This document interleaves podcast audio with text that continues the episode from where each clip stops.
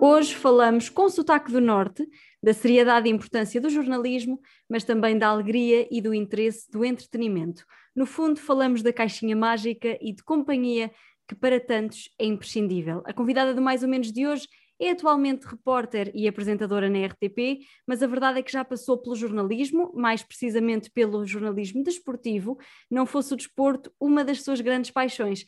Aqui entre nós, acredito que nos últimos meses o desporto de eleição tenha sido mesmo dormir, não fosse ela uma recém-mamã. Hoje comigo tenho, ladies and gentlemen, Rita Belinha. Uh! Olá! Obrigada, Tânia, pelo convite de estar aqui no teu podcast. Eu cada vez estou mais fã de podcasts e acho que, que o teu está aqui num, com uma grande rampa de lançamento. Tenho, tenho, agora tenho estado assim mais atenta e, e, e muitos parabéns também por esta iniciativa. Oh, obrigada, obrigada eu por, por teres aceitado, estou mesmo muito contente, porque, porque vens aqui falar de uma coisa que eu ainda não falei com ninguém, que é aqui da questão do jornalismo, uh, porque eu tenho recebido sempre muitas pessoas do entretenimento, e tu a verdade uhum. é que já uhum. passaste pelo, pelo jornalismo. E, e por acaso, quando eu. Quando eu comecei pesquisar... pelo, pelo jornalismo até. Sim, sim, sim, E quando eu fui pesquisar, essa foi uma das coisas que me deixou assim uh, estupefacta, porque eu conheço do entretenimento e conheço a tua simpatia do entretenimento e não fazia ideia que começaste pelo jornalismo. Como é que, como é que isso aconteceu? Olha, eu uh, uh, a faculdade, na faculdade estive em Novas Tecnologias da Comunicação, em, em Aveiro, na Universidade de Aveiro, e porque escolhi assim um curso um, um bocadinho mais abrangente para poder ter assim um leque de escolhas depois maior, uhum. sempre na área da comunicação. Aliás, eu um, nunca, sabia, nunca soube muito bem o que é que queria, uh, e por isso é que no primeiro ano da faculdade estive em Direito, mas depois uh, rapidamente percebi que aquilo não era de todo o meu mundo e, e, mudei de curso. E então escolhi um curso da área da comunicação e o que é certo é que realmente desde sempre uh, aquilo que eu mais gosto é de conversar. Aliás, eh, as minhas, o, os meus grandes castigos foram sempre na escola por falar muito com, com as minhas amigas e uh, levava recados para casa e a minha mãe contou uma história muito engraçada que era, uh, um dia eu cheguei a casa com um recado da minha professora, uh, que falava, falava, falava, e a minha mãe disse, oh Rita, tu não podes conversar com as tuas amigas na sala. E eu dizia, oh mãe, eu tento, mas eu não consigo. Portanto, aquilo que eu sempre gostei foi realmente conversar com, com os outros. E, e olha, um dos meus brinquedos preferidos de sempre foi um rádio, que eu lembro oh. num rádio daqueles mesmo de criança, uh, vermelho, Sim. que tinha um microfone Uh, e eu lembro-me que aquilo era mesmo um fascínio para mim, o pegar no microfone, gravar a minha voz e depois ouvir. E também uh, vivi sempre a minha infância com a minha mãe, com uma câmara de filmar, a filmar tudo o que eu e o meu irmão fazíamos quando éramos crianças. Portanto, uhum. eu cresci já com uma câmara apontada, a cantar para a câmara. Eu tenho minutos e minutos e minutos, centenas de, de, de gravações de eu encarar a câmara já com o microfone, portanto, já estava ali de facto alguma ligação. Sim, sim, sim a mim ao mundo da comunicação, que depois se veio a verificar. Eu comecei pelo jornalismo escrito, pela imprensa escrita, eu acabei a faculdade, aliás, estava no último, no último ano da faculdade e, e pedi aqui no jornal local da minha terra onde eu vivo, que é a Defesa de Espinho, um jornal com mais de 70 anos, pedi para, para experimentar e a minha primeira reportagem foi sobre perfumes. Oh, e eu lembro-me que, que, fiquei apaixonada por aquele mundo de contar uma história, porque para mim eh, a comunicação, não só o jornalismo, como também o entretenimento, passa muito por contar histórias. E pronto, e percebi eh, com essa experiência com a imprensa escrita que realmente queria fazer disto vida. Queria, inicialmente foi o jornalismo que me apaixonou, mas uh, ao final de algum tempo percebi que eu era demasiado brincalhona e Sim. palhacinha para estar na, uh, na informação e ter que ter aquele registro muito sério se calhar também por isso é que acabei por, por enverdar pelo, pelo mundo do jornalismo desportivo, porque eu amo desporto, desde uhum. de bebê que faço desporto e, e cresci também numa família de, de, gente ligada ao futebol, portanto passava os meus fins de semana a ver futebol e joguei voleibol durante 10 anos, federada, portanto sempre tive aqui uma ligação muito forte ao desporto. E eu acho que dentro do jornalismo o desporto acaba por ser um, um, um pouco mais soft, digamos assim, mais ligeiro do que aquele jornalismo político, uhum. uh, de economia que nós, que nós vemos. Mas pronto, também no jornalismo desportivo eu nunca me senti, confesso que nunca me senti completamente plena Sim. e quando tive a oportunidade de experimentar o entretenimento não tive dúvidas, uh, que era mesmo isto que eu queria. Ainda tive a hipótese até de quando agora regressei à RTP em 2015, eh, tentar também eh, deixar um bocadinho o entretenimento e ir para a redação, para a informação. Tive essa, essa sondagem por parte de pessoas da informação, mas nunca tive dúvidas que era mesmo no entretenimento que eu queria estar. E, e pronto, e aqui estou, muito feliz. e voltando ali um bocadinho à, à altura em que fazias jornalismo, em que trabalhavas no jornalismo desportivo, tu estiveste na, na Bola TV e aqui há uns tempos houve uma grande, uma grande polémica acerca da, da Rita Latas, a jornalista Rita Latas, que, uhum. que, ouviu comentários machistas por, por estar a trabalhar nessa, nessa profissão. Tu alguma vez sentiste uma espécie de não valorização do teu trabalho por seres mulher no desporto? Eu sinto que todas as profissões que, cuja história está mais ligada aos homens do que às mulheres, uhum. uh, essas profissionais têm que provar o dobro uh, para, para se ingrarem. Portanto, têm que ser uh, duas vezes melhores jornalistas, neste caso de desporto, para serem reconhecidas e olhadas com, com respeito. Porque, se calhar, em primeiro lugar, neste mundo uh, mais masculino, primeiro olham para ti pelas tuas aptidões físicas uhum. e depois é que, é que são capazes de reparar, bem, ela até tem algum jeito para, para fazer perguntas uh, aos, aos treinadores ou, ou para analisar um jogo de futebol, para estar ali a narrar, que é o que faz a Rita, a Rita Latas, uhum. um, para narrar um jogo de futebol. Portanto, primeiro se calhar olham para a mulher uh, enquanto ser físico e, e, só depois é que se calhar reparam nas qualidades uh, profissionais. Isso é muito triste. Curiosamente, olha, esta semana uh, fiz uma reportagem com uma mulher que é camionista, Uhum. Uh, precisamente também sobre esse mundo dos homens, não é? De, os caminhões, o mundo dos camionistas é muito masculino, Sim, é muito se calhar até muito mais do que, do que o do jornalismo desportivo, e, e pronto, e, e, é precisamente sobre isso. Ela há 20 anos, há mais de 20 anos que é camionista, e se ainda hoje é, é estranho é, para muita gente pensar uma mulher camionista e imaginamos há 20 anos, e de facto há muitas mulheres que sofrem na pele é, coisas muito feias. esse machismo que ainda hoje existe, é, eu acho que, que ainda vai perdurar mais algum tempo uhum. ainda há um longo caminho a fazer neste mundo do feminismo, há um longo caminho a percorrer, porque, porque de facto há muito desrespeito ainda. Aliás, recentemente vimos também, por exemplo, o Jorge Jesus numa conferência de imprensa um, em que estava uma jornalista mulher que lhe fez, colocou uma questão e ele, antes de avançar para a resposta, disse: oh, Ontem estavas muito bonita. Pois, Quer dizer, sim. isto ao contrário não, não acontece, não é? Tu não vês um, uma mulher treinadora de futebol a virar-se para um jornalista e a dizer: Olha, tu ontem estavas muito bonito, antes de lhe responder à questão. Portanto, é triste que as mulheres ainda sejam, em primeiro lugar, olhadas pela, pela, pelas questões físicas, uh, que ainda ouçam uh, comentários uh, sobre os seus atributos físicos e só depois é que falem da mulher enquanto profissional. E isso realmente é muito triste e ainda temos um, um grande caminho a percorrer. Sim, e cabe-nos a nós, não é? Irmos conseguindo mudar algumas mentalidades e conseguir fazer com que aquilo que é suposto que aconteça hoje em dia consiga ser, ser alterado. Um, e agora passando aqui um bocadinho para o entretenimento e puxando aqui este assunto, por exemplo, uh, de que forma é que tu achas que o entretenimento consegue educar desta maneira? Ou seja, de que forma é que achas que o entretenimento consegue ser um bocadinho informação para, para conseguir educar a, a população? Olha, eu acho que o entretenimento chega muito mais rapidamente às pessoas do que a informação. Uhum. Uh, e, e é se calhar de uma forma um bocadinho mais leve que conseguimos passar coisas importantes uh, que, e, e, são coisas que acabam por ser acabam por ser captadas mais facilmente pelo público em geral um, é, essas coisas ditas no entretenimento. Eu acho que passa um bocadinho por aí, passa por arranjar estratégias de, de uma forma um bocadinho mais ligeira, conseguires passar uh, os conteúdos que são importantes serem passados. Muitas vezes na RTP nós sentimos mais isso, até temos aquela missão de serviço uhum. público, portanto, mesmo no entretenimento, queremos sempre pegar em conteúdos que possam acrescentar alguma coisa à vida das pessoas, não, não só o contar histórias, mas contar histórias que nos possam acrescentar algo.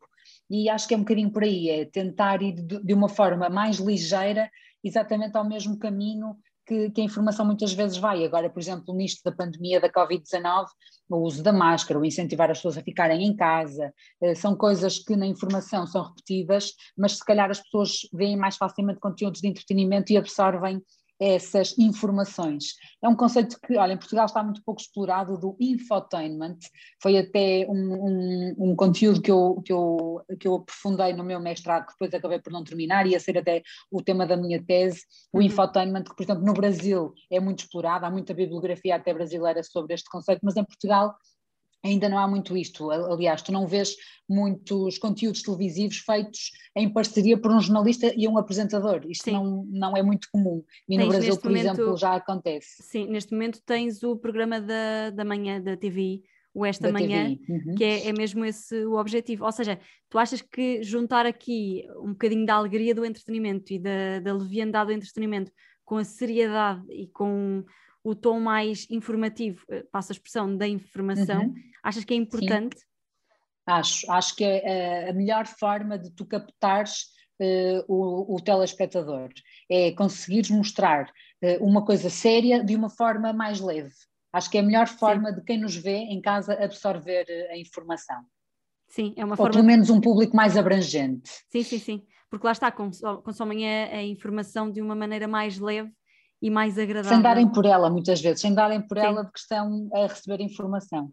Sim, e isso tu tentas fazer, é isso que tu tentas fazer nas tuas reportagens normalmente. Ainda que sendo entretenimento, tu tentas ir sempre buscar uma parte da informação, um, indo buscar o teu início de carreira, não é? Para, Sim, para dar sempre alguma coisa uhum. a conhecer. Sim, sem dúvida. Aliás, eu uh, principalmente no início dos diretos, por exemplo, tento fazer sempre ali uma contextualização, uma ligação do que vou contar à própria história, eh, seja, seja, sei lá, seja algum conteúdo até mais tradicional, sobre uma festa local, sobre uhum. gastronomia, contar um bocadinho da história para que a pessoa conheça não só como é que se confecciona, eh, sei lá, um prato típico de uma região, mas porque é que aquele prato surgiu. Acho que hum, tentamos e acho que conseguimos eh, passar sempre esse lado mais da, da informação. Embora, obviamente, que no entretenimento aquilo que nós queremos é fazer companhia a quem nos está a ver em casa. E, e, lá está, mas sem, sem ser só um conteúdo vazio, portanto, se pudermos fazer essa companhia, mas acrescentando alguma coisa uh, àquilo que, que as pessoas em casa uh, não sabem, não é? Passar, passarem, passarmos essas informações, acho que, que é o mais importante. Sim, e estando num canal público, como estavas a dizer há pouco, acabam por ter um uhum. bocadinho mais essa pressão, entre aspas, para, para, Pressão para a educação. não digo, mas missão, missão, missão acho sim. que sim, essa missão, sim, porque nunca me, nunca me senti sim, pressionada, sim, nunca me foram dadas essas orientações para, eh, para eu fazer eh, os diretos ou as reportagens eh, nesse sentido. Eu realmente é que acho que mesmo sendo entretenimento, nós temos também a missão de, claro. de ensinar ou pelo menos mostrar alguma coisa a quem nos está a ver e ouvir. Uhum. Quais é que são aquelas reportagens que tu gostas mais de fazer? Quais é que são aquelas reportagens que, sei lá, quando o teu diretor te liga a dizer Rita, vais ter de cobrir isto e tu ficas felicíssima, o que é que tu gostas mesmo de cobrir?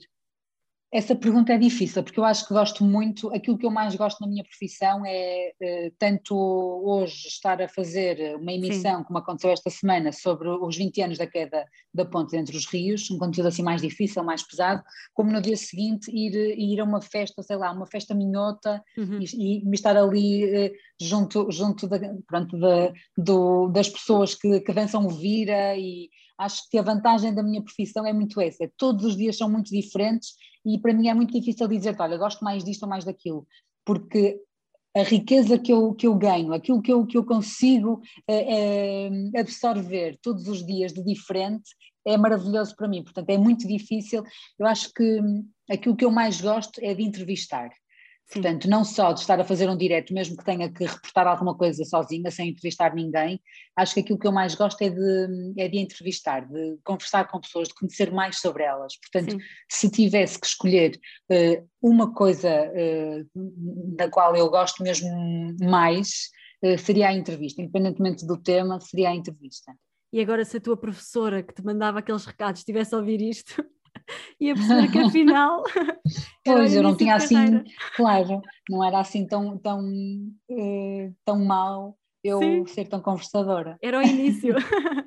Boa, Rita, agora vamos fazer um joguinho que é, é um jogo que eu faço sempre com os meus convidados, que se chama Talvez Esteja a Querer Saber Demais. Olha, desculpa, não achas que são demasiadas perguntas? Uh, talvez sim, talvez não, talvez esteja a querer saber demais. A ideia é, uh, eu vou-te fazer 10 perguntinhas rápidas e tens de responder a primeira coisa que te vier à cabeça, ok? E vamos tentar okay. conhecer-te um bocadinho mais através desta pergunta, de, destas perguntas. A primeira pergunta... Ai, que medo, já estou a tremer. a primeira pergunta é, diz-se que a primeira vez nunca se esquece. A primeira vez que fizeste um direto na tua vida, li algures que foi na Bola TV, lembras-te sobre o que é que falaste? Lembro perfeitamente, foi oh. num jogo de Portugal uh, no Mundial do Brasil, no, no, último jogo da fase de grupos, Portugal não passou e eu sei que estive ali na zona, na zona do, já não me lembro como é que se chama, na, da Praça de Comércio, exatamente, ah, okay. a, a, fazer direto, onde estava montado ali um mini estádio com um ecrã gigante, e uhum. foi aí. Lembro-me, nunca me vou esquecer, uh, porque passei essa noite toda a vomitar, cheia de medo. A, a, a noite antes? A noite anterior, sim. Ia ser a primeira vez porque eu ia estar em direto. Portanto, uh, eu já tive episódios muito feios e tristes de, de ataques de pânico, uhum. de, de, sofrer assim com ansiedade. E então lembro-me que essa noite foi terrível, mas enchi-me de coragem e no dia de manhã lá fui eu para, para a Bola TV eh, preparar-me e, e, depois correu muito bem. Amanhã, a tarde foi, foi, foi ótima de trabalho e, mas nunca me vou esquecer, nunca me vou esquecer dessa noite sim, e sim, nunca sim, me vou esquecer desse dia de diretos. Sim, e quando uhum. estás ali eh, pronta a entrar no ar e te dizem Rita, em 3, 2, 1, o que é que passa pela tua cabeça? Hoje em dia ou nessa altura? Nessa altura, nessa altura. Na primeira vez, o que é que passou pela cabeça? Uh, olha, é, é, é, ali um misto de, de adrenalina, porque é, é, isso que se sente no, nos diretos, por isso é que eu ainda hoje aquilo que eu mais gosto de fazer são diretos. Uhum. É um misto de adrenalina, mas nessa circunstância foi adrenalina com medo de dizer tudo mal, de me engasgar, de, me acontecer, de cair para o lado a meio do direto, porque com, com os nervos ainda desmaiava. Portanto, foi ali um misto de emoções mas uh, quando terminou esse dia eu senti claramente que, bem, se eu, se eu conseguir ultrapassar este dia de hoje tão difícil para mim, eu agora vou conquistar o mundo. Sim, e se calhar até tiveste aquela sensação de é mesmo isto que eu quero fazer. É Sem dúvida, isto. aliás, como te estou a dizer, hoje em dia aquilo que eu mais gosto de fazer são diretos. Se me perguntares, preferes fazer um conteúdo gravado, uma peça, eu 10 a 0 uh, fazer diretos. Eu amo fazer diretos, é aquilo que eu mais gosto, acho que é aquilo que é mais valioso em televisão. Uh, não há nada como estares em direto, quer hum. para quem trabalha, quer para quem está em casa e sabe que aquilo está a acontecer naquele momento. Próxima pergunta. Já fizeste reportagens de norte a sul do país. A pergunta é: qual é que foi aquela reportagem que te tocou mais emocionalmente?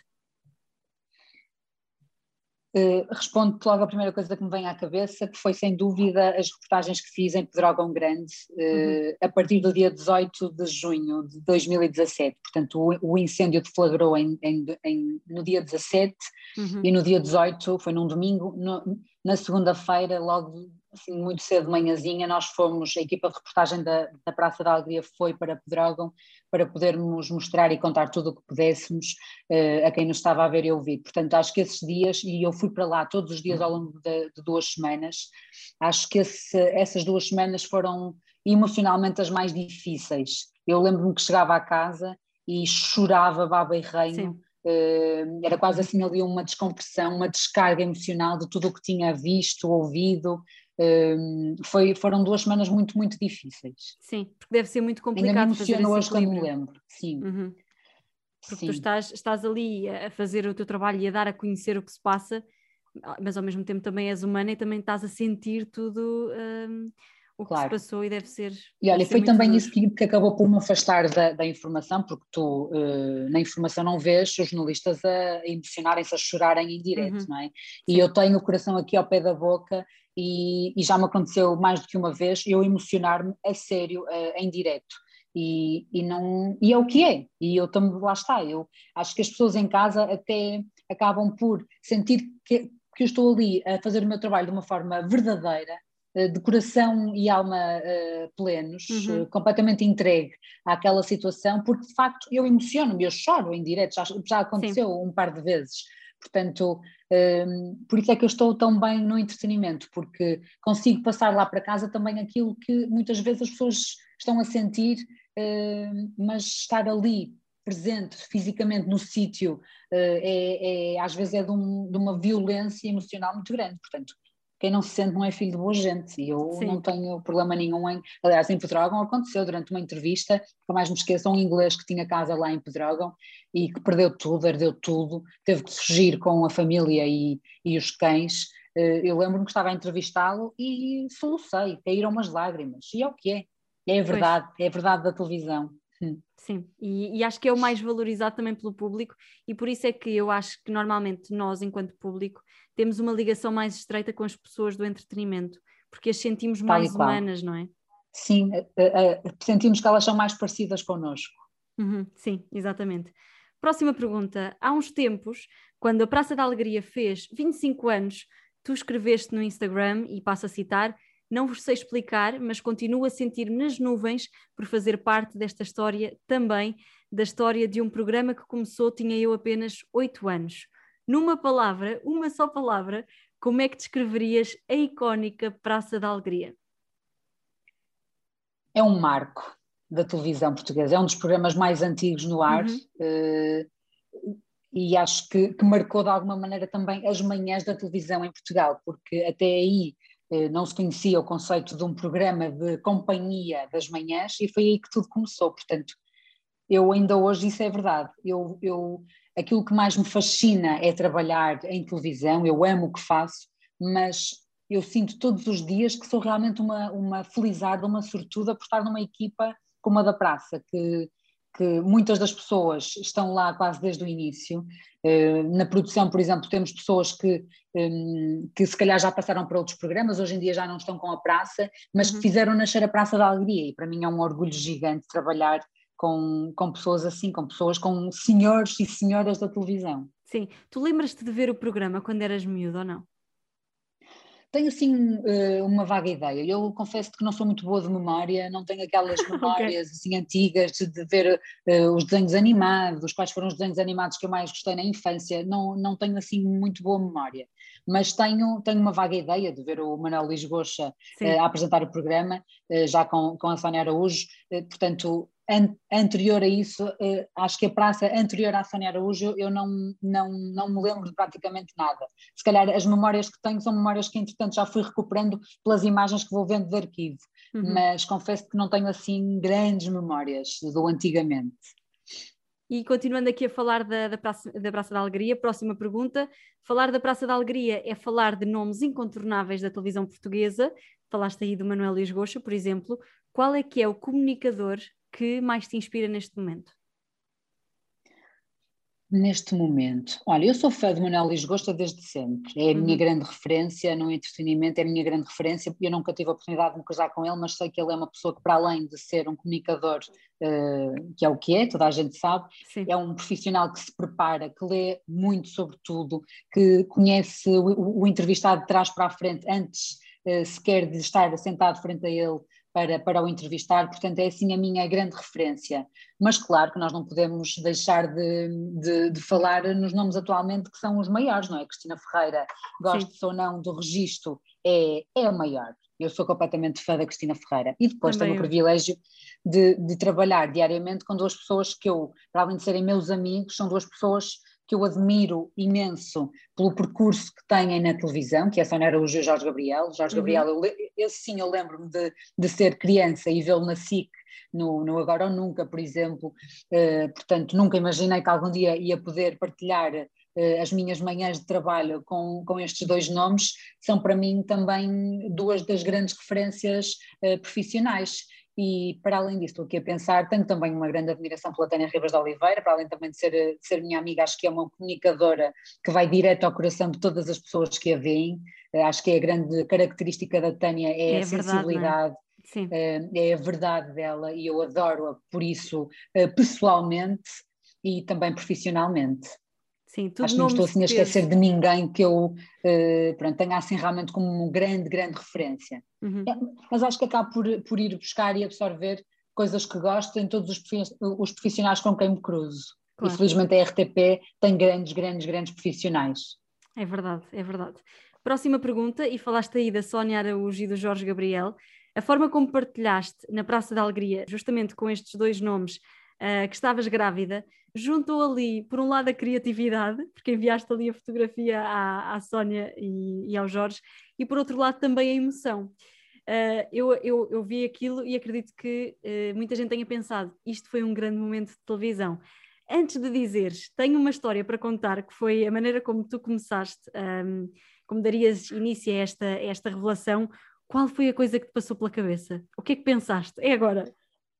Olha, podes não acreditar, mas eu não, não preparei nada daquilo. Eu queria contar naquele dia, Sim. Eh, mas não, não fazia ideia como é que, como é que me ia surgir. Uhum. E, e, ainda durante o direto eh, pensei, olha, tenho aqui a fotografia da ecografia que acabei de fazer há uns dias, vou no final, aquilo, eh, aquilo fez-se na minha cabeça ainda durante o direto. Eu queria no final do direto contar mas não sabia muito bem como sabia que ia querer contar, e aliás, nem, nem o meu companheiro, o pai do meu filho, fazia ideia que eu ia fazer aquilo, ninguém sabia, porque para mim também, às vezes as pessoas perguntam, ah, como é que vais começar o direto? Não sei. Ou, ou os meus entrevistados perguntam-me o que é que me vai perguntar? E eu não tenho nada na mão, folha nenhuma na mão, eu digo, eu, eh, eh, digo ao entrevistado, não, não sei, é o que me surgir. Portanto, eu preparo-me para as entrevistas e depois a, a, na coisa flui. E nesse caso foi igual, portanto, eu cheguei ali ao final, como tenho sempre o telefone comigo, porque faço os diretos com uma chamada uh, permanentemente ligada com a Regi, portanto, uhum. por onde ouço as indicações da, da, nossa coordenadora, tenho ali o telefone comigo, lembrando, vou mandar a fotografia e esperar que sejam eles a dar a notícia. Uh, também para envolver ali toda a gente na notícia, acho que foi mais bonito do que estar eu simplesmente a contar, olha, estou grávida acabei por criar ali um bocadinho de suspense, portanto as pessoas sim, sim, sim. em casa terão ficado ali eh, naquela expectativa. Apanhei-os a eles também de surpresa, porque eles não faziam a mais pequena ideia, e, e acho, que foi, acho que foi bonito. E, e, lá está, eu não, não preparei nada, não, não pensei minimamente, olha, vou criar aqui um grande momento de televisão, nem considero, nem considero isso, acho que foi ali uma coisa pessoal que eu também uhum. fiz questão de partilhar. Ao mesmo tempo, com os meus colegas, com quem Sim. estava lá na regi e, e no estúdio, eh, em simultâneo então com as pessoas que estão em casa que, que acabam por fazer parte da nossa vida todos os dias. Isso, isso ainda é mais incrível, ninguém sabia, apeteceu e foi. Aliás, na regi estava um, um grande amigo uh, meu, uh, que estava, estava na Regi a trabalhar nesse dia, que era a única pessoa da equipa toda que sabia, porque eu aos amigos e à família contei uhum. uh, uns dias antes e ele então já sabia, portanto eh, curiosamente ele, que é o Nuno Silva, disse-me disse depois, eu quando, quando tu começaste a dizer tenho uma coisa para contar, eu, eu vi logo o que é que ia sair dali, mas era a única pessoa uh, em, toda, em todo aquele cenário que, que estava a par da, da situação. Muito bom, muito bom. Próxima pergunta, Rita. Durante o verão passado eh, foram muitas as emissões que fizeste do programa RTP, do programa da RTP Sete Maravilhas de Portugal. Para ti, qual é que é o top 3 de maravilhas desta vida? Ui, viajar, uhum. comer. Sim. viajar, comer e, e, estar com aqueles de quem nós mais gostamos, família uhum. e amigos. Acho que é o meu top 3. E agora com um Acho que disse viajar logo em primeiro lugar, uh, por estarmos nesta situação. Sim, sim, e, já todos e, temos. Sim, estamos já, todos de ressaca. Já só quero fugir para um sítio assim diferente daquele que nós estamos habituados a viver nestes últimos meses. Sim. Próxima pergunta, e esta confesso que é uma daquelas que eu adoro. Eu li algures, a.k.a. no teu Instagram, que o teu maior ídolo é o Jorge Palma e que tu sabes todas as músicas dele de cor e salteado. Portanto, Rita Belinha, vou desafiar-te a completares uma música um, com a quadra seguinte. Ou seja, Venha. eu vou-te dizer uma quadra, tens de dizer a seguinte, ok? Só te vou dizer isto: a rede aqui de minha casa, do, eh, do Wi-Fi, chama-se Bairro do Amor. Ai, que giro! E a passe não vou dizer, senão vem tudo para aqui para, para tirar a passe, não é? Para, para me tirar a net. Mas também é uma parte da música. Portanto, lindo, lindo era se a passe, lindo, lindo era se a passe fosse o nome da música que eu escolhi, porque a, música que eu escolhi é do, é do álbum Bairro do, Bairro do Amor. Então era vá, lindo. venha ela. Então vá. Acabou-se a incerteza dos seus passos em volta de um sentido que ele nunca encontrou. Pela primeira vez tinha o destino nas mãos, desta vez ele não duvidou. Não, não queres cantar? É que assim falado é mais difícil. A, a ideia é ser difícil, eu não faço ideia. Não sei cantar. Diz lá outra vez, porque é para ver se eu apanho aqui a melodia na minha cabeça. Então vá. Acabou-se a incerteza dos seus passos em volta, de um sentido que ele nunca encontrou. Pela primeira vez tinha o destino nas mãos, desta vez ele não duvidou. Olha, apanhaste na curva. Não chego lá. É da música que, Passos que música em é que Volta. tu escolheste? Passos em Volta. Pois. Olha, eh, afinal, afinal não sou assim tão fã. Se o senhor Jorge assim. está a ouvir isto, ele vai ficar extremamente triste. Esperemos que não. Esperemos que não, senão vai ficar desiludido, super desiludido. Sim, mas o próximo, a, próxima quadra é: sentiu-se invadir por uma estranha lucidez que conduzia pelas calhas do passado. Serenamente As pessoas não estão a ver, descobriu, mas eu estou com a mão na cabeça. serenamente descobriu que afinal tudo tinha o seu sentido. Tu sabias? Certeza que sabias. Oh, Tânia, tu és mesmo má pessoa. Se Tens agora não cantar. Para mim é mais fácil cantar. Pois não, já estou arrependida. Tens de cantar. Ai não, cantar, cantar iam-se embora os ouvintes todos. Perdíamos os ouvintes Tenho a certeza todos. que era a única forma que eu tinha de me salvar desta situação. Era se tu cantasses, eu era capaz de apanhar a música a partir daí. Sabes que eu gosto muito de letras de músicas e, e decoro-as com facilidade. Muitas vezes perguntam, ah, de quem é essa música? Não faço ideia. Sei a música de cor, canto e Uhum. tal, mas não sei de quem é, nem sei o nome da música, sei mais facilmente a letra do Sim. que o, o compositor, o autor da canção e, e o nome da música. Sou, sou muito má nessa, nessa, nessa parte. Tu podes concorrer Só não escolheste músicas que são mais difíceis. e escolhi uma de 1989, portanto Eu tinha dois anos. Sou péssima, eu vou para o inferno. Bem, Rita, Vais próxima mesmo. pergunta. Exatamente na mesma publicação em que falavas de Jorge Palma, escreveste: O Jorge Palma é um dos principais culpados por eu me ter apaixonado pelas palavras. Não sei se já algum dia pensaste nisto, mas de todo o dicionário português, qual é que é a tua palavra favorita? Nunca pensei nisso. A sério? Talvez, hum, sim, porque eu gosto de muitas palavras e cada palavra faz sentido numa altura diferente da vida. Sim. Eh, mas eu acho que agora perguntaste-me isso, a primeira palavra que me veio logo à cabeça foi viver. Oh, Portanto, eh, acho que, que as palavras têm tanta força, sabes? E uma vez ditas, já não há volta a dar. sim, não podem ser portanto, desditas. Eh, mesmo, e, e eu que sou uma pessoa com, com, como te disse há pouco, com o coração tão na boca, que ao longo da minha vida fui dizendo muitas vezes tantas coisas que depois, ai, se calhar não devia ter dito isto assim. Sim. Percebi realmente que as palavras têm uma força gigante. E, e pronto, e acho que viver foi assim a primeira que me veio à cabeça quando tu me perguntaste isso, porque nunca, nunca refleti sobre essa situação, porque acho que temos tantas palavras maravilhosas Sim. que é difícil escolher só uma. Verdade. E última pergunta, já chegámos à décima. Tu há bocadinho, aliás, no início.